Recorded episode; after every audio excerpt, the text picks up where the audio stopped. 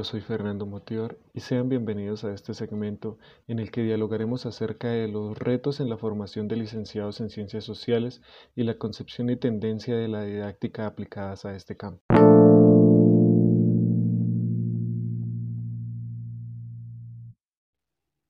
Este programa es con fines educativos y con él se pretende que el oyente tome una posición crítica acerca del quehacer docente en el actuar ciudadano y político y dar cuenta de la responsabilidad que se lleva como futuros docentes.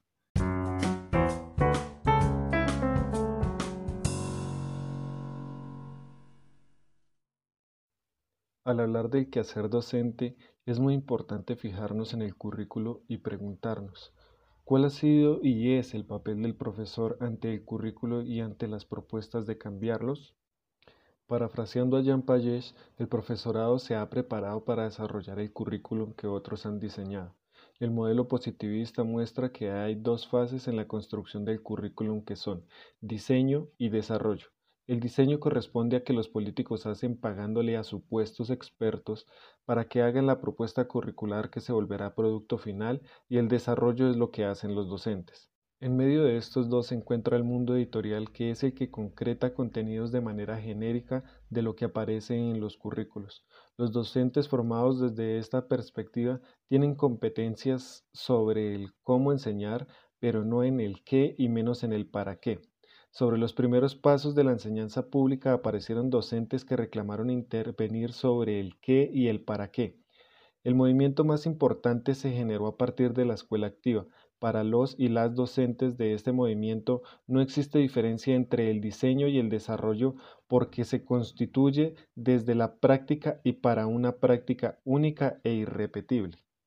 Estas ideas son compartidas en cierta medida por los partidarios del currículum crítico, pues a diferencia de los anteriores, ellos hacen una lectura más política del currículum y de la práctica del docente, por lo que lo ubica histórica y socialmente y apuestan por un currículum centrado en problemas sociales. Tanto en el currículum práctico como en el crítico, el papel del profesorado es activo, desarrolla sus competencias profesionales, pues su tarea es decir qué ha de aprender y por qué un alumno, un lugar, una historia y un tiempo concreto todo lo contrario del currículum técnico en el que sus autores piensan en un niño o una niña epistémico que no existe.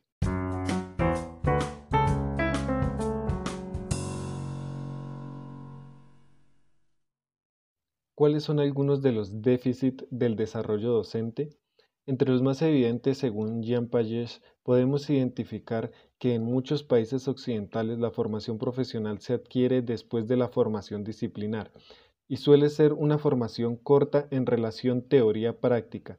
Está claramente a favor de la primera.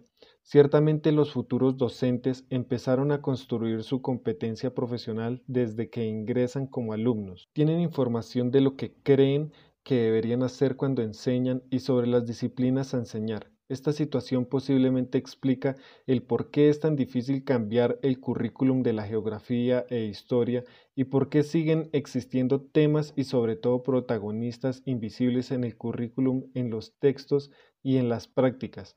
Por ejemplo, cómo se desarrolla el saber con nuestras vidas y las vidas de los hombres y mujeres del mundo. ¿Dónde están las mujeres en la enseñanza de las ciencias sociales? ¿Se trabajan los orígenes del machismo y las causas de la violencia de género o la pobreza en el mundo? Se podría hacer una lista de estas problemáticas y acompañarla de otra en la que aparezcan los protagonistas que se ha decidido invisibilizar como las mujeres, niños, minorías étnicas, ancianos, pobres, etc. En la formación universitaria del futuro profesorado de historia, geografía y ciencias sociales de la enseñanza secundaria, media y bachillerato, es probable que los contenidos traten sobre problemáticas como los que acabo de plantear. Si es así, ¿por qué cuesta tanto que estos contenidos formen parte del currículum escolar? Ciertamente el currículum escolar de la geografía, historia y ciencias sociales sigue siendo fundamentalmente socializador, sigue centrado en unos supuestos valores nacionales que son los que determinan los contenidos por enseñar y por evaluar.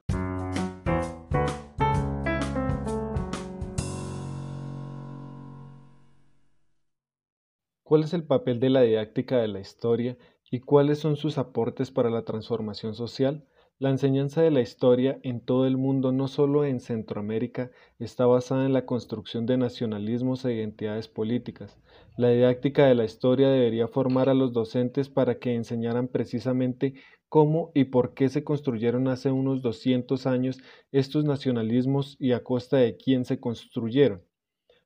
Son los límites de las actuales naciones centroamericanas, latinoamericanas, norteamericanas, africanas, asiáticas o europeas, los de las comunidades o las culturas que existían en el año 1000, por ejemplo, se basan sobre las culturas de los pobladores que se ubican en los actuales límites de estas naciones. ¿Por qué en Centroamérica, por ejemplo, se construyen pequeñas naciones sobre una base cultural y étnica preexistente común a muchas de ellas? También debería enseñar qué otros futuros son posibles. Ciertamente necesitamos ser de algún lugar y construir una identidad con los demás, pero nadie augura que en un mundo como el actual, presidido por la comunicación y la información, por las redes sociales, por la globalización y por los movimientos demográficos de todo tipo, las cosas en un futuro inmediato, a medio y largo plazo, deban ser como hoy o como hace 100, 200 o 1000 años. Seguramente ningún habitante del año 1000 imaginó que en el 2016 sería como es.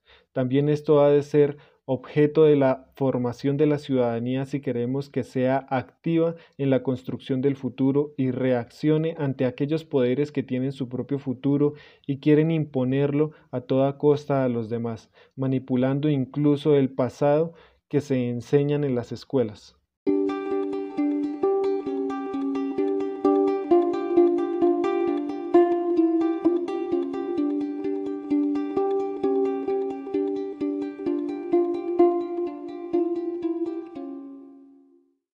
La formación como en el desarrollo de la profesión de un docente, la didáctica es un pilar que va a ser fundamental.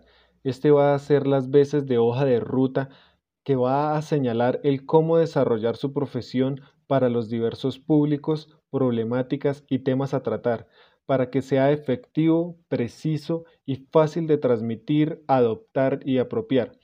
Para ir cerrando el programa, Invitamos a todos los oyentes a que continúen indagando acerca de los temas aquí tratados, como lo son los retos en la formación de licenciados en ciencias sociales, el papel de la didáctica en las ciencias sociales y los invisibles en la didáctica de las ciencias sociales. Muchas gracias.